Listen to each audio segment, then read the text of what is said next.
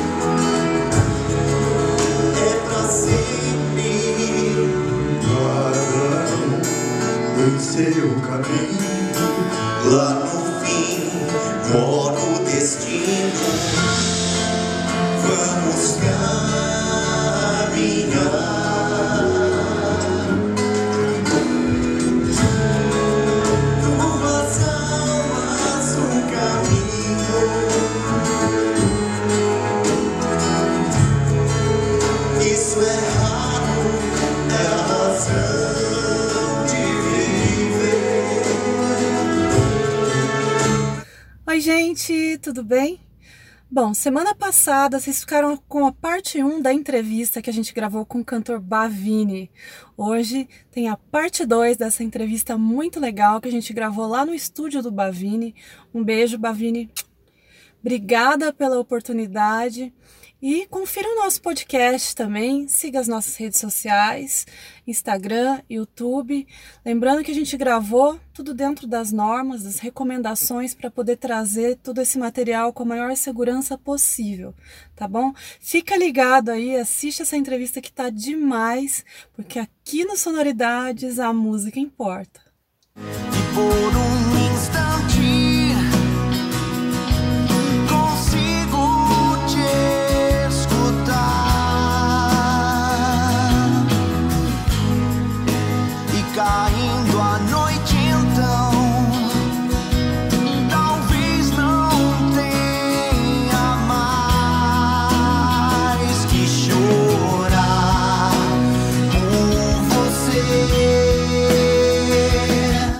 puta, e você falando que você trafega, né? Você traz a, a viola pro rock, o rock pra viola.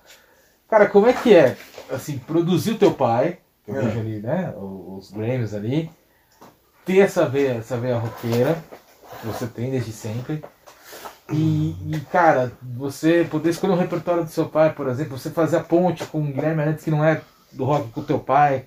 Como é que é esse seu lado é, desbravador, vai? Ah, Cara, eu me surpreendo, porque assim, depois de um- umas horas de estúdio, eu comecei essa história de estúdio com o Atila Danui, que é o mais velho do, do, do Anui. Atilão, preciso gravar uma bateria semana que vem, cola aí.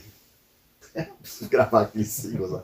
Meu som de bateria é o Atila, cara. Sem o Atila eu não tenho meu som de bateria, eu dependo dele, tá vendo? Então já tô me caguetando. Depois de muito tempo no estúdio, você não grava rock só. Eu e o Atila gravamos. Ele tava aqui com nesses Grammys comigo. A gente gosta de rock, mas a gente não escuta só isso, cara. Só se você for aqueles cavalos que não- não é possível. Eu, escutava, na época que eu escutava Queen, eu escutava a live em Paris do Supertramp, Dreamer. Adoro.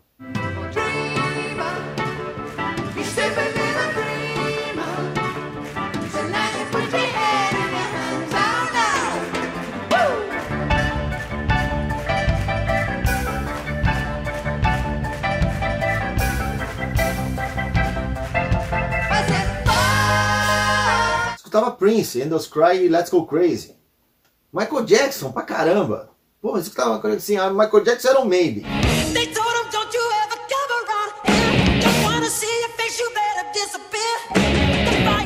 Eyes it, just beat it, beat it. You better run, you better do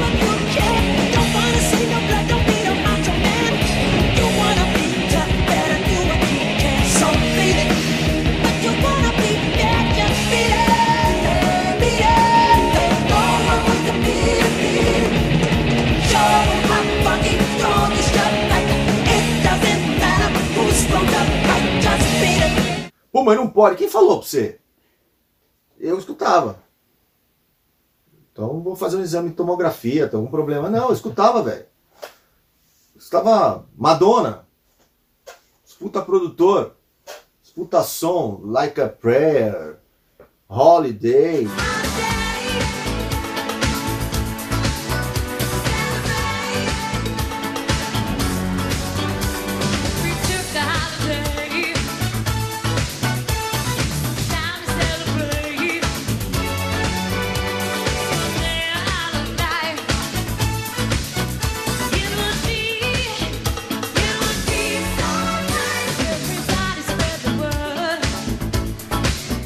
Escutava Yes, bicho.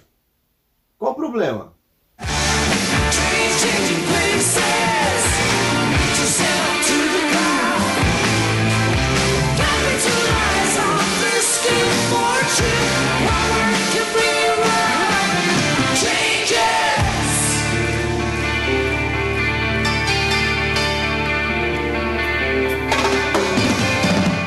No estúdio, cara, se você não tiver um pouquinho de percepção que não tem cabimento você pegar e pôr o som de bumbo do Torque no CD do Renato Teixeira e do Sérgio Reis, aí você precisa ir para o hospital fazer um exame. Então é simples.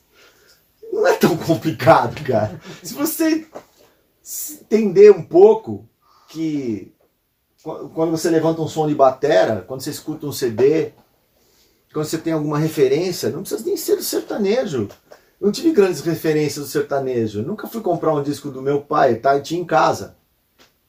Tava lá, eu via.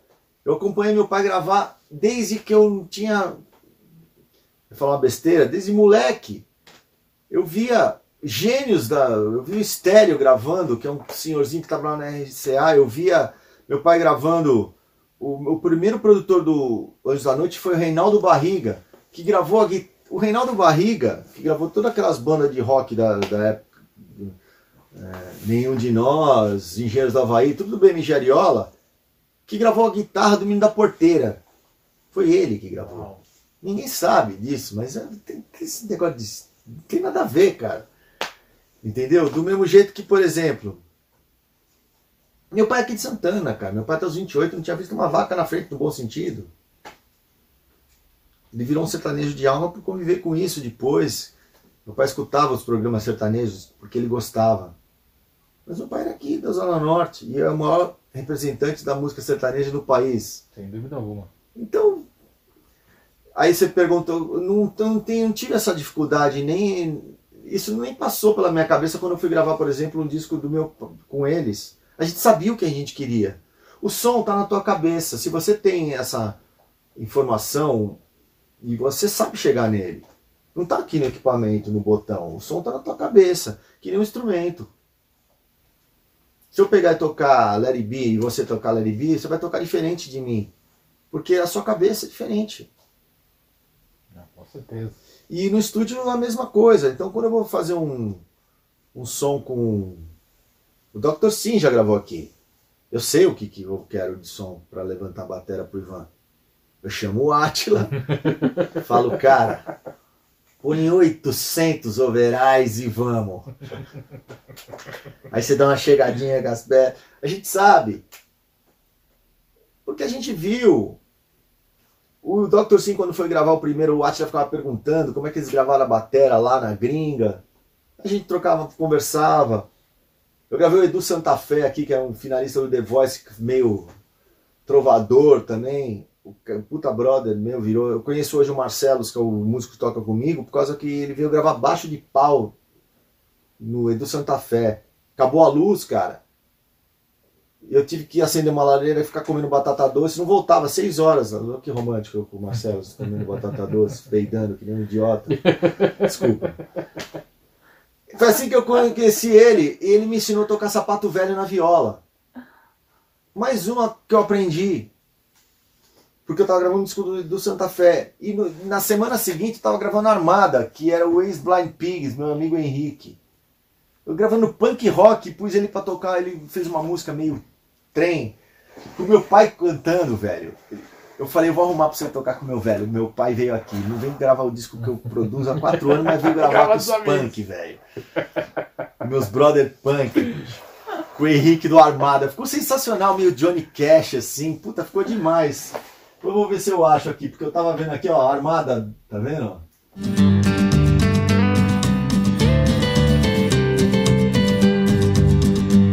Caminho pelos trilhos onde a locomotiva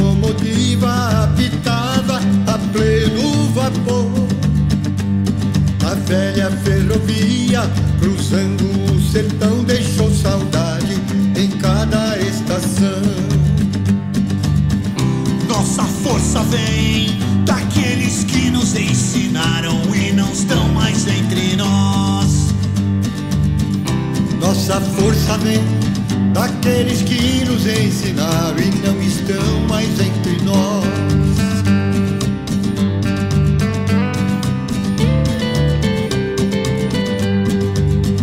Você perguntou da Paula Fernandes. Isso.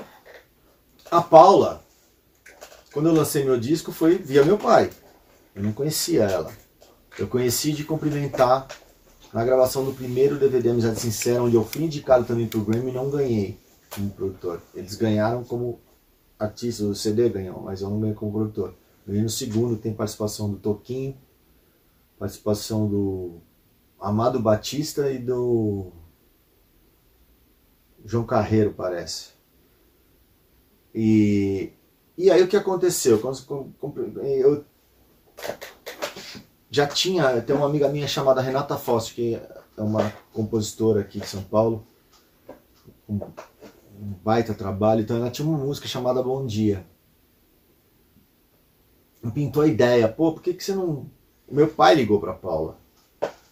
E eu pedi pra ela participar como atriz no videoclipe. Queria fazer um clipe, eu queria ela como atriz, que ela tá fazendo uma novela, parece.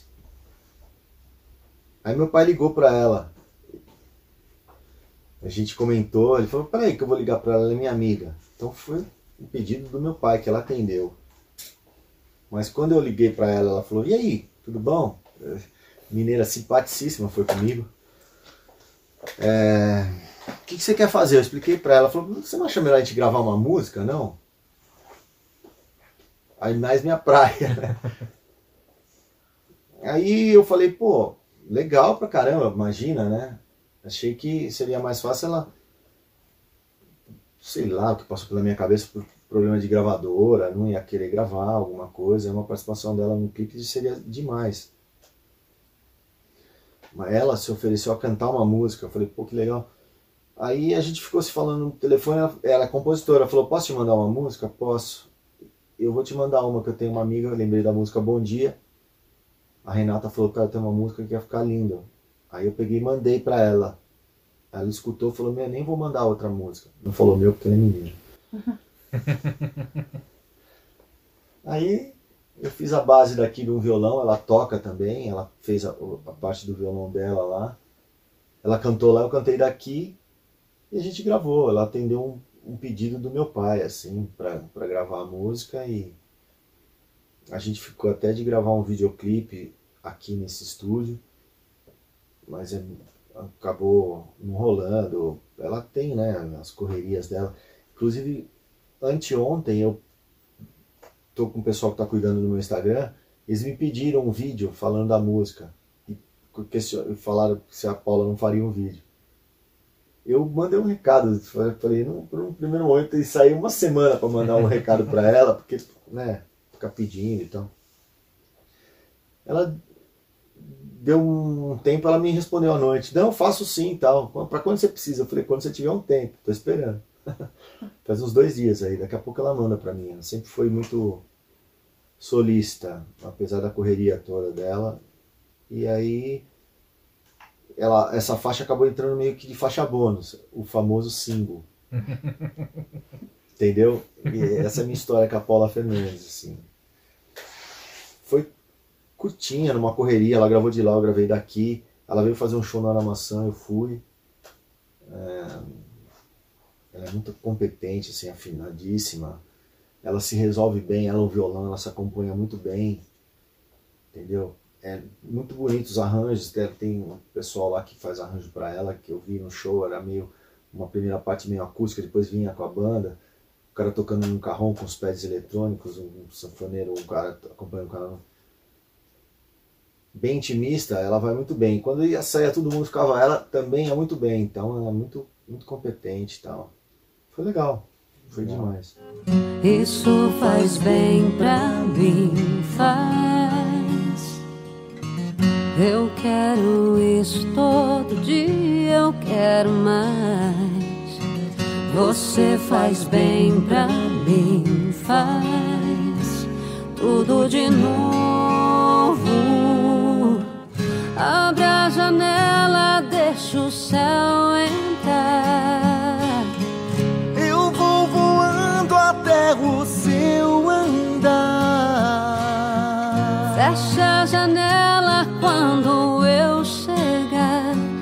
quero um bom dia. Eu quero um bom dia. E você tava falando que você tá, você tá com um disco aí já, né? Engatilhado, em gestação, conta ele aí pra gente. Você falou desse, agora conta do que você tá pensando aí. Aquele que eu te mostrei antes? É. Não, aquilo não tá nada engatilhado. Ele tá aí.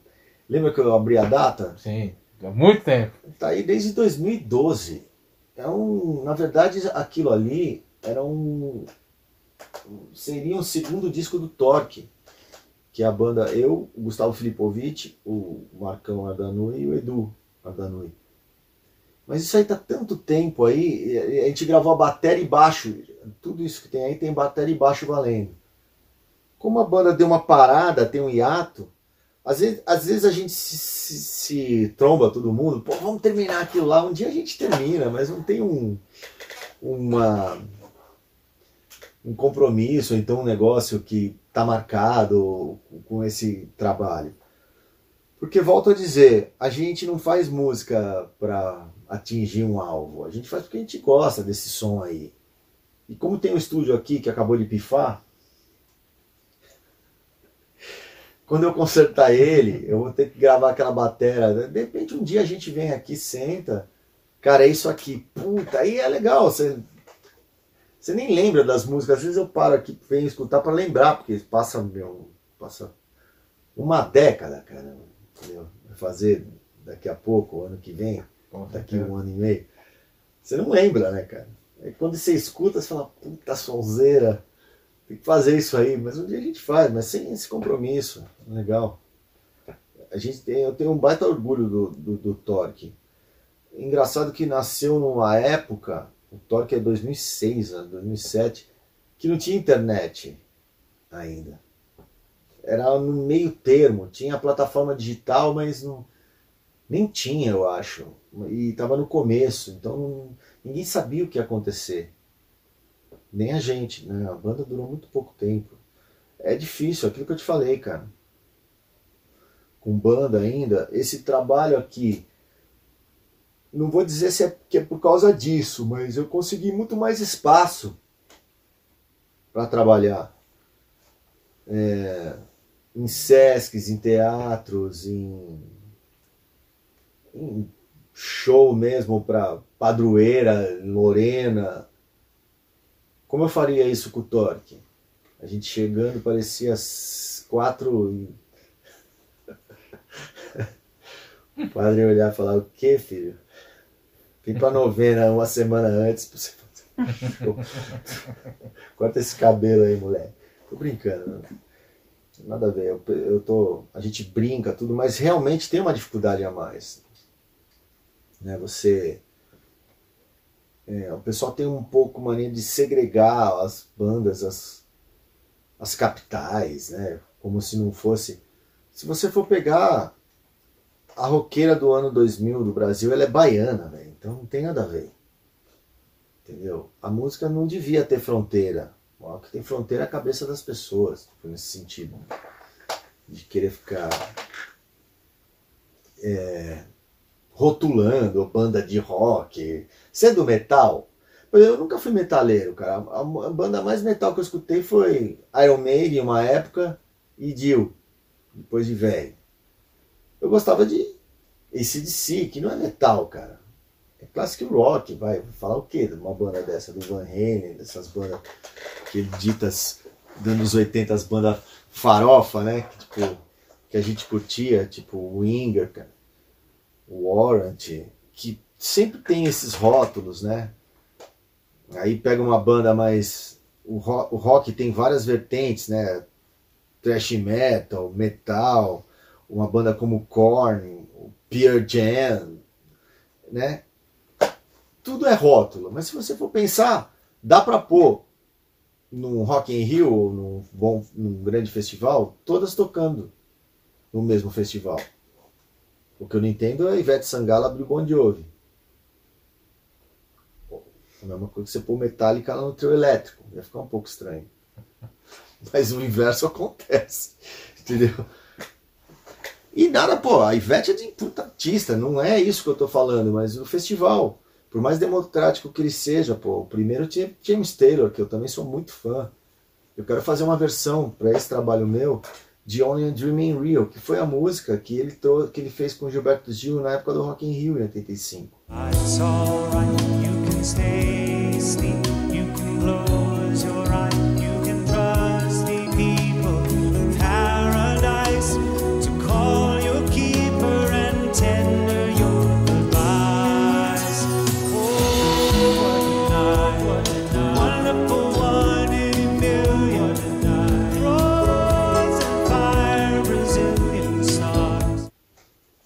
Aquilo, pra você ver, se ele não estivesse no Rock in Rio, eu não conheceria essa música. Tá vendo que besteira que é você querer é, Colocar tudo dentro de uma caixa, né? É, ou então botar algum tipo de rótulo, eu até brinquei aqui, o que não pode, eu, pode que pode.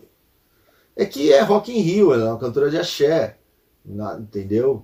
Aí acontece aquelas coisas, aquela famosa cena do Carlinhos Brown tomando aquele bando de copada.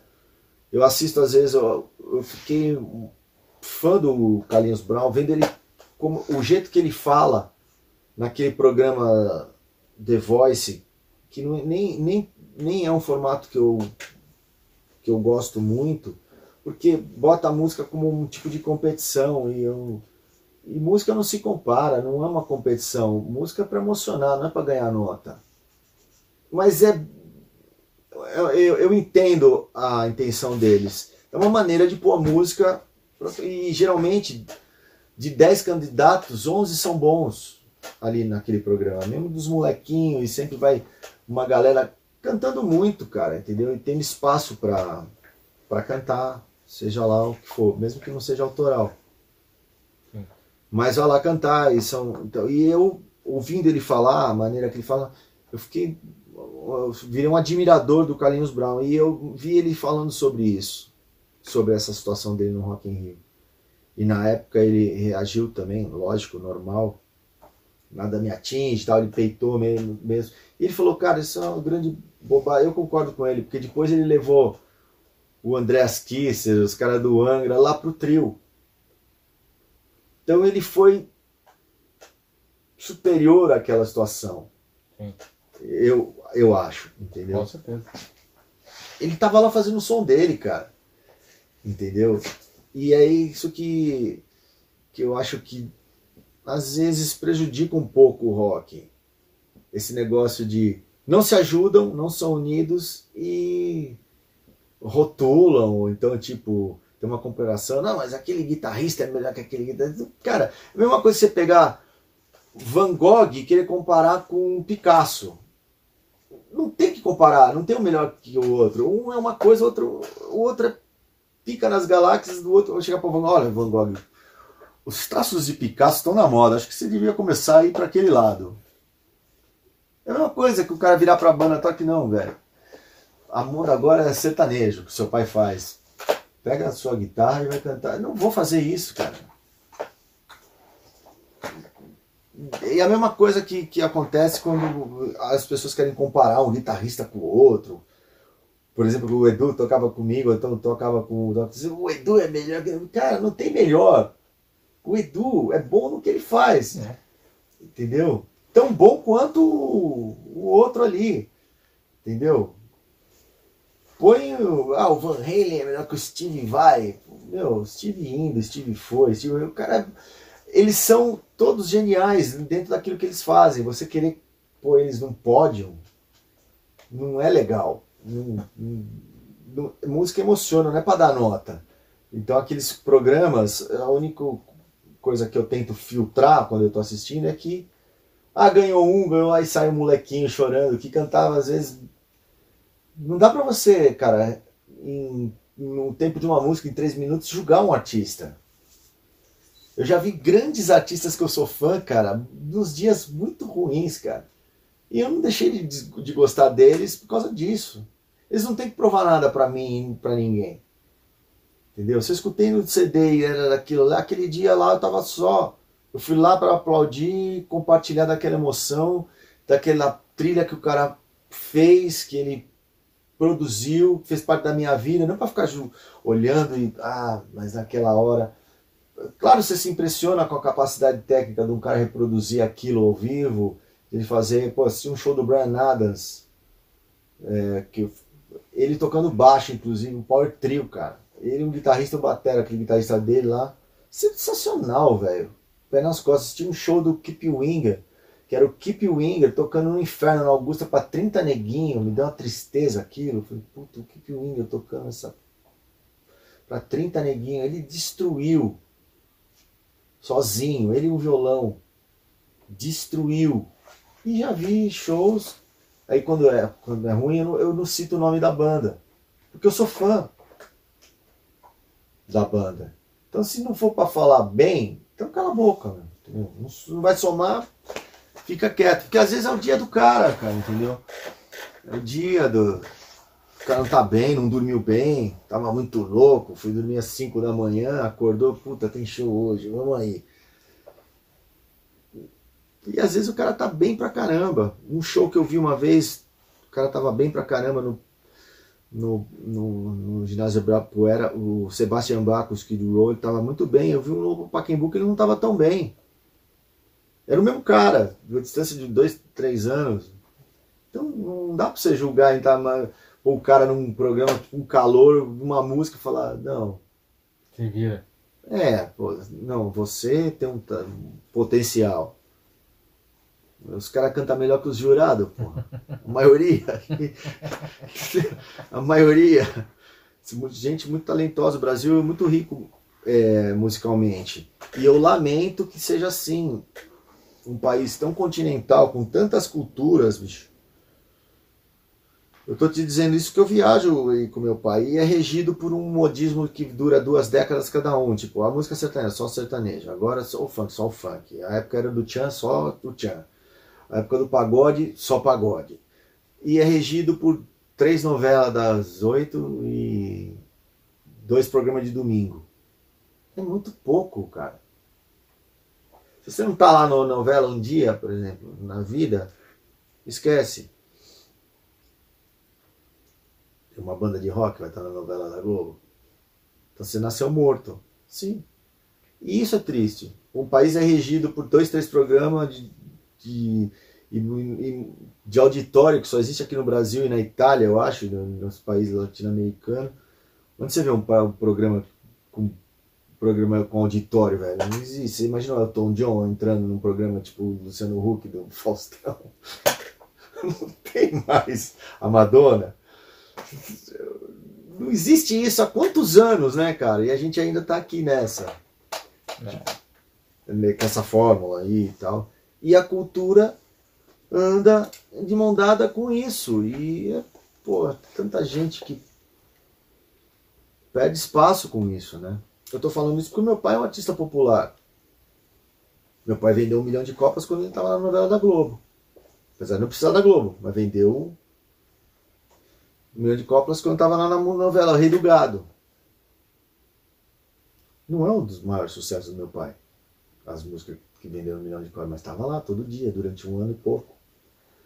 E isso faz faz o que toca no rádio, faz por exemplo, a responsabilidade que tem um diretor artístico de uma rádio, que é responsável por o que uma geração escuta. Hoje em dia com a internet fica um pouco mais democrático, você escuta o que você quiser. Mas vamos ser sinceros, Você, quando é moleque, você tá com seus amigos, você quer escutar o que seu amigo escuta. Não, sei o quê. não dá pra você querer falar, não, você escuta o que você quiser, se você escuta culturalmente, você, na internet você acha tudo que você quiser. Tá. A partir do momento que você tem um espelho, que você tem um negócio que você. que te influencie positivamente, que faça você crescer, que realmente. Pô, você tem uma aula de música na escola, conhecer um, um, um professor que. Pô, você toca assim por quê? Eu toco assim porque eu escuto isso aqui, ó. Eu toco isso aqui porque eu escuto isso aqui. Não. Então fica difícil mesmo. A gente torce para que as exceções se destaquem, né? A maioria nem sempre é burra, mas ah, é verdade, a maioria nem sempre é burra, né, cara? Mas as exceções geralmente que não é, dentro desse processo que eu estou te falando da música e culturalmente também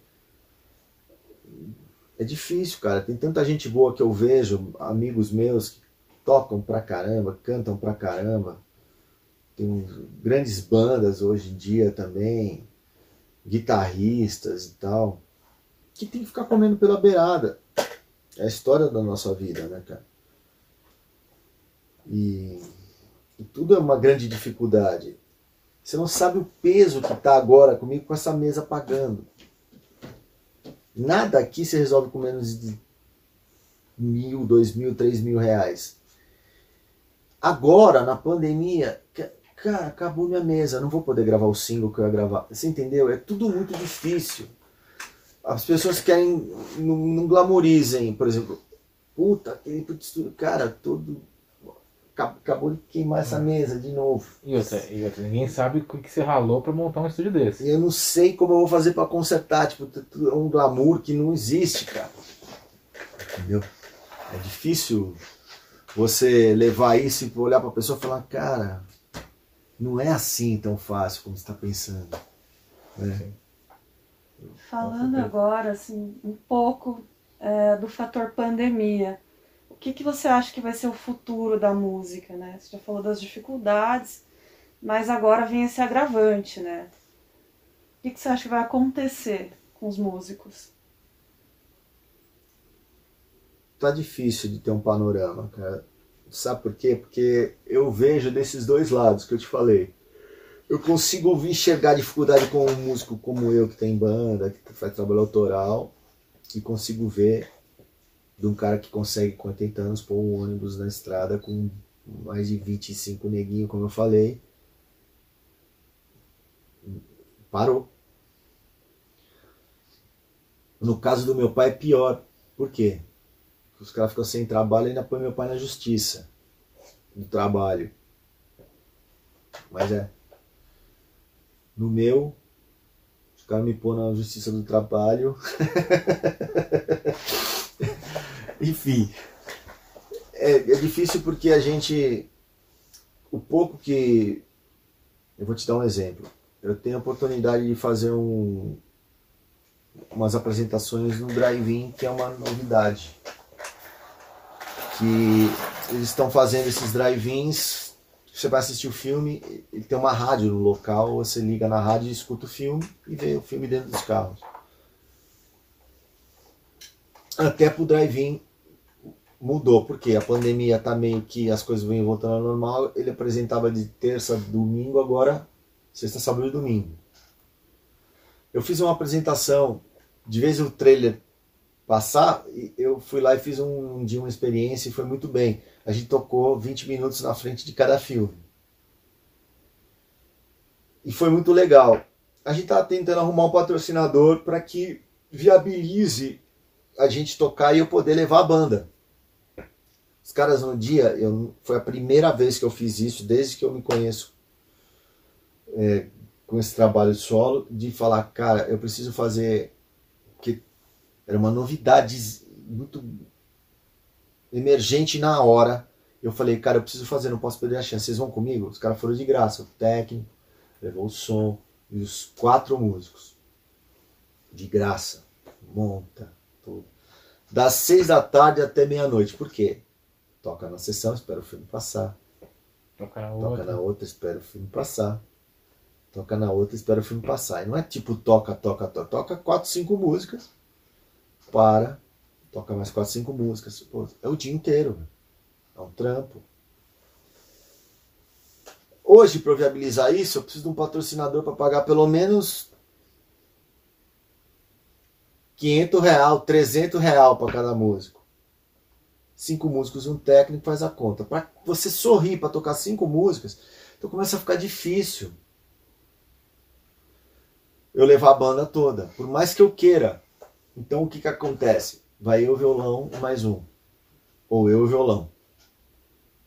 Isso vai tirando, além da do que você pode oferecer como a banda, de você ir com o violão, e também você ajudar quem te ajuda, os seus amigos, que quando tem uma live grande, os caras vêm por um cachê não tão bom, ou então vem com cachê, ou então quando eu peguei e pedi para eles para irem de graça aquele dia, eles foram. Aí quando arrumo o patrocínio, eu não consigo levar eles de novo. Essa é a dificuldade do artista. Para tocar quatro, cinco músicas antes do evento um dos maiores lugares aqui de São Paulo, que é uma arena com uma tela de 14 metros, embaixo da ponte estaiada, que é uma arena estaiada, um lugar sensacional, assim, no meio dos bacanas ali, com a ponte estaiada aqui e a tela aqui. Lindo. Tá, mas e aí? Você tem que batalhar esses patrocinadores, tudo, para você conseguir ir de voz e violão. Aí o músico que toca com você olha você ali tocando fala, porra, não é que eu quero ganhar mais, é que eu não consigo. Nem que eu dividisse não ia dar nada. É é uma dificuldade. Então a pandemia, a gente como no começo começou com as lives. Eu consegui na minha live pagar todo mundo, um puta vitória. Então você vai se virando, você vai se adaptando, você vai. Só que o tempo vai passando os mesmos patrocinadores aguentam um, dois, três. No quarto evento, começa a perder o sentido pro cara e você vai perdendo força. Então é difícil, não é fácil. Não só para mim, meu pai. Entendeu? Meu pai parou. Hoje o governador falou que até abril do ano que vem não tem evento. E pode isso ir mais para frente ainda, mas até abril do ano que vem não tem evento. E o que, que isso significa? Que no caso do meu pai, os oito músicos e toda a técnica, que é os dois técnicos de som, a galera da luz, os três da luz, os produtores, são mais de 20 pessoas, não tem o que fazer. E eu, como artista pequeno, que também pago o, o, os, os, o produtor, no caso do César, meus técnicos, fica mais difícil ainda. Né? Uma cota que eu consigo vender por 4 mil reais, meu pai vende por 15, 20. Uma cota que eu consigo vender por mil reais, que seja, meu pai não vende menos que 5. Afinal, ele tem 126 LPs gravados, é o Sérgio Reis, tem três filmes, não sei quantas novelas. E eu nasci morto. Né? respirando por aparelhos, mas a gente faz o que faz porque a gente gosta. É muito difícil, eu não tenho essa resposta para você como que vai ser isso, mas a gente levanta e fica no telefone, fica nos contatos para arrumar uma solução para isso diariamente. Desafiador. O né? César se desdobra para que isso venha a mudar, para que as coisas tenham Tô concentrando agora, vou ver se eu faço videoclipe. Tem um brother meu, dois brothers meu, o Adriano, que filma minhas coisas, e o Israel. Eu não ligo para esses caras, já vai fazer mais de ano. Por quê? Porque eu não tenho coragem de pedir pro cara fazer. O César ligou, não, eu não aguento mais ficar sozinho, o Adriano quer fazer a parada vamos trabalhar de graça, velho. Eu não aguento mais ficar sozinho. Eu não consigo, eu não gosto. Entendeu? Porque envolve.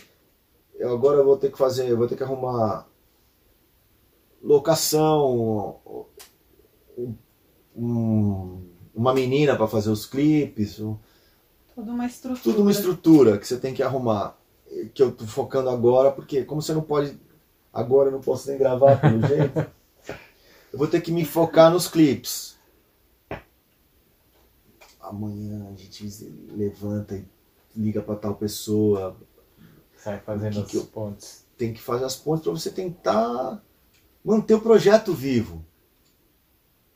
Manter o projeto vivo, o que, que é? Vamos lançar. Eu tenho quatro singles. Por que, que eu preciso gravar as baterias? Para ir preparando esses outros singles. Eu tenho dois prontos.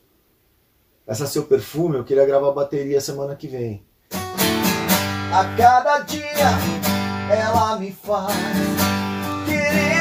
novo. Me tira a paz,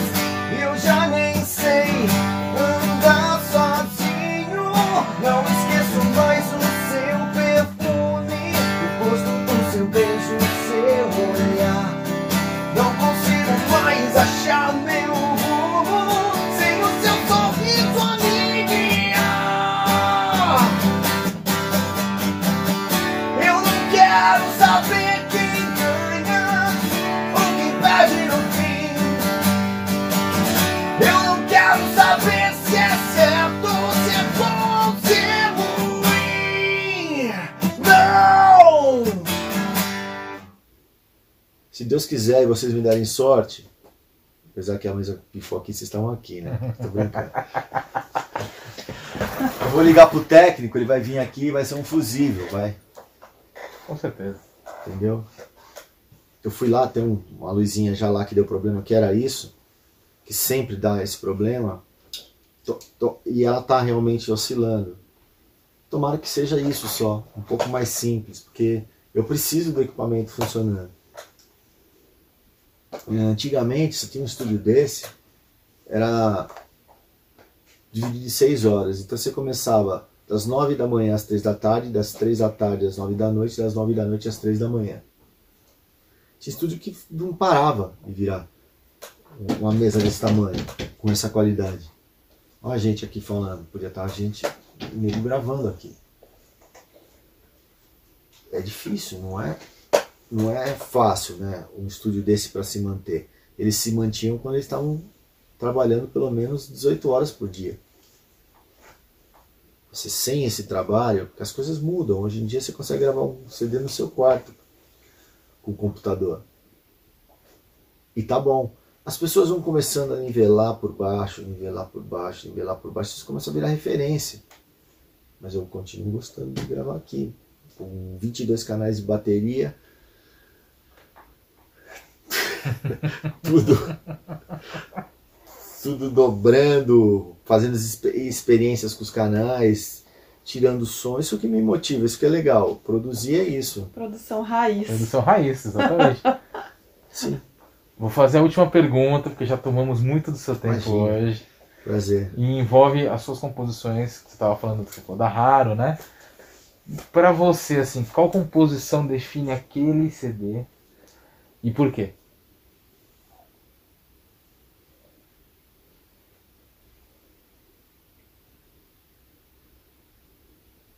Tem cinco músicas assim que definem esse CD, porque foram feitas pelos mesmos compositores.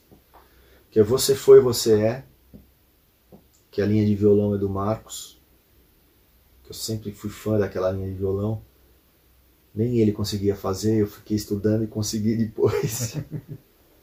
É, o Seu Como a Canção, que é minha e do Átila, de violão, assim, e aí tem mais cinco, seis compositores de letra. Tem um que é do Anjos da Noite, gravou com a gente em, em 90. Então por que, que elas definem? Porque carregam essa história. São os mesmos caras.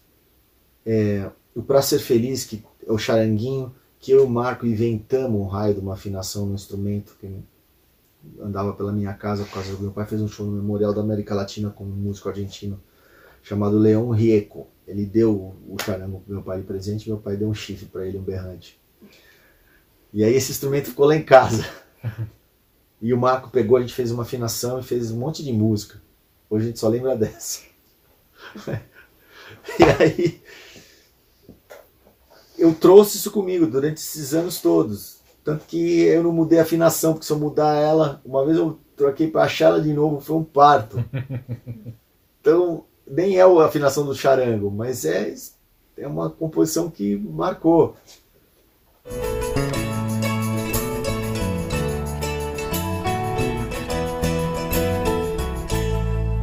Ela não tinha mais nada na vida a perder. Apostou o que tinha nas mãos. Ele sempre lutou e tentou esconder o desejo do seu coração. Abraçou. Ela então chorou, chorou pra ser feliz.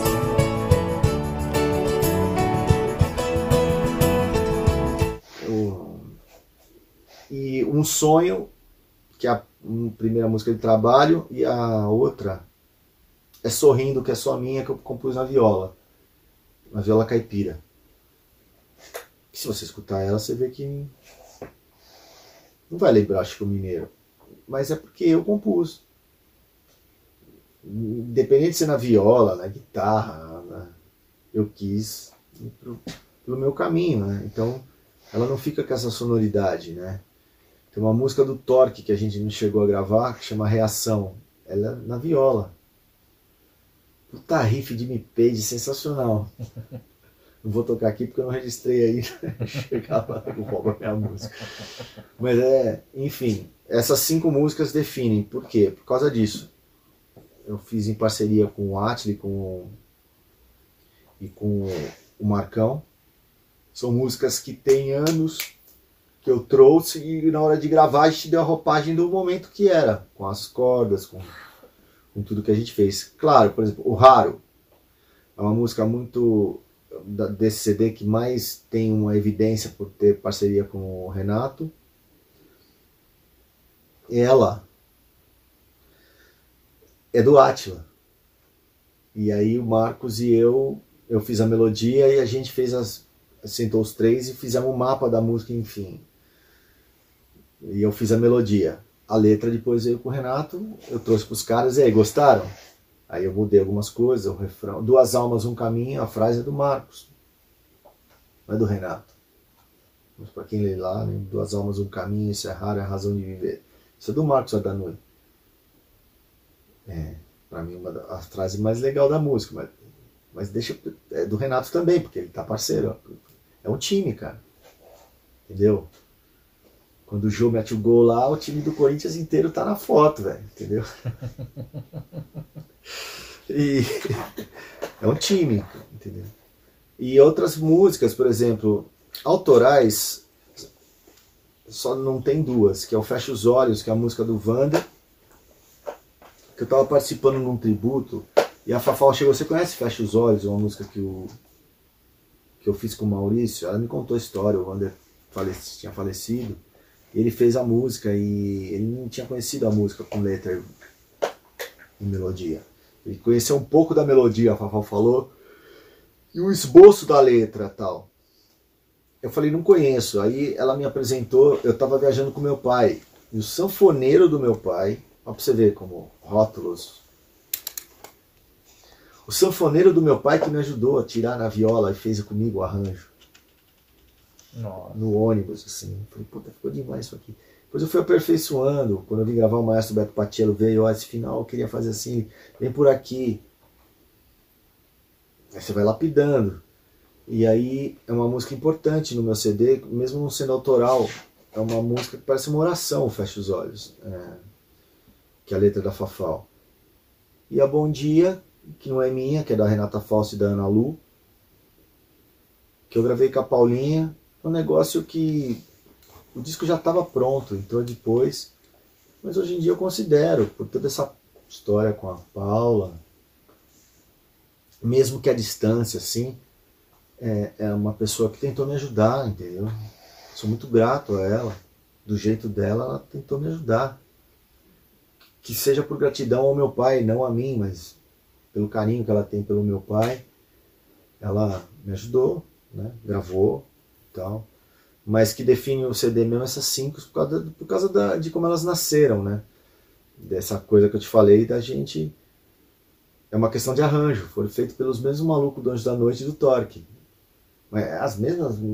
é, Sim, é uma questão de arranjo. De, como eu te disse, o som está na tua cabeça.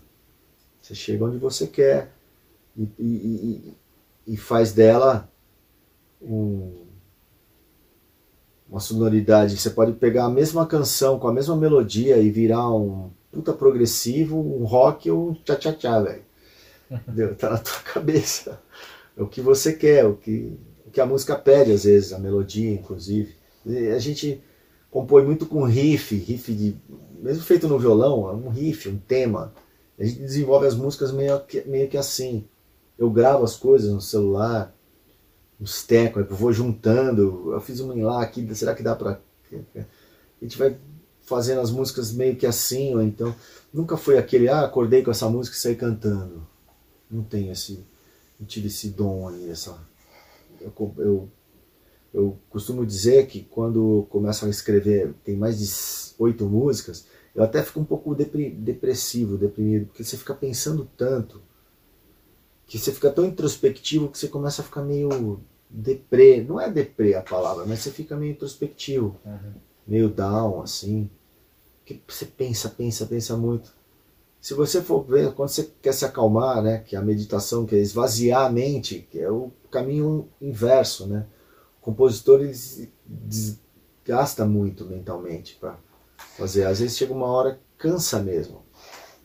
Você não quer ser repetitivo no assunto, você quer ficar procurando muitas coisas para falar e quer ser muito perfeccionista. Se você ficar se cobrando muito nisso,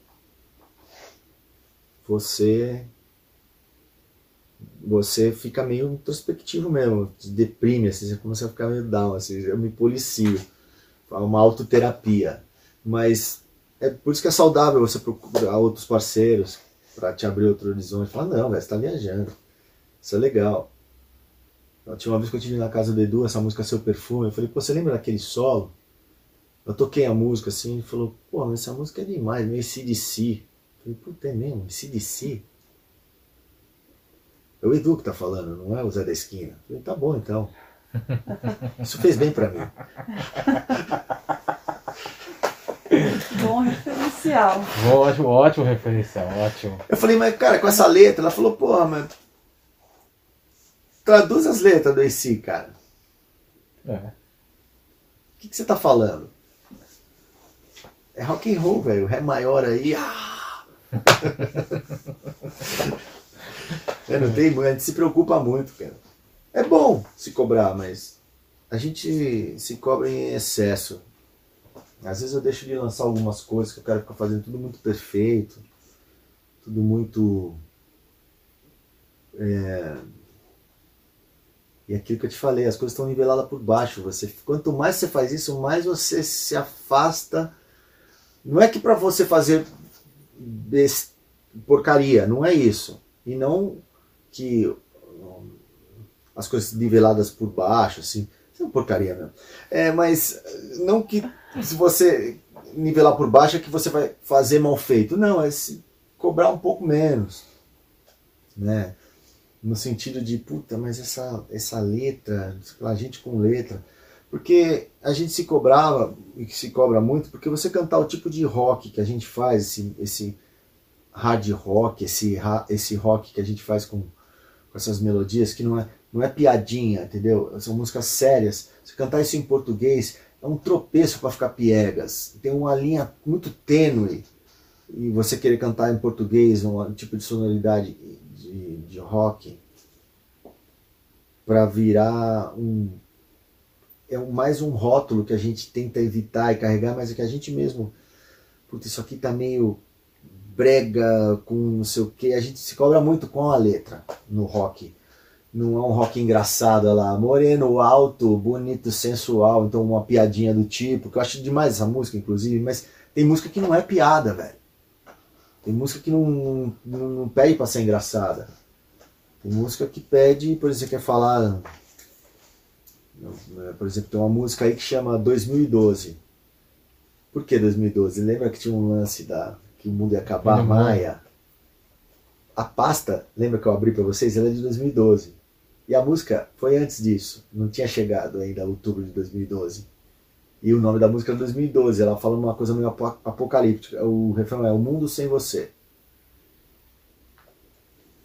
Vou ter que mudar o nome da música, porque 2012 já faz uma caralhada de tempo. E essa porra acabou. Com certeza. E aí, vou ter que pôr o nome, sei lá, Apocalíptica, nome meio pá, do rock. E é isso aí, vamos mudar o Com nome. certeza, não tem jeito. Entendeu? Com certeza. É isso aí. Doutor, obrigado, viu? Eu que Eu te agradeço. agradeço as histórias aí. Agradece Eu que muito agradeço, a muito oportunidade de obrigado. estar com Muito você obrigado. aqui hoje. Vai tá aula. Força aí na pandemia Com certeza. pra Estamos gente. todos precisando. Estamos todos precisando Né? de força. Difícil, né? Mas, Difícil. como eu disse, chuta de bico, velho. chuta de bico e corre atrás. Uma hora vai no ângulo.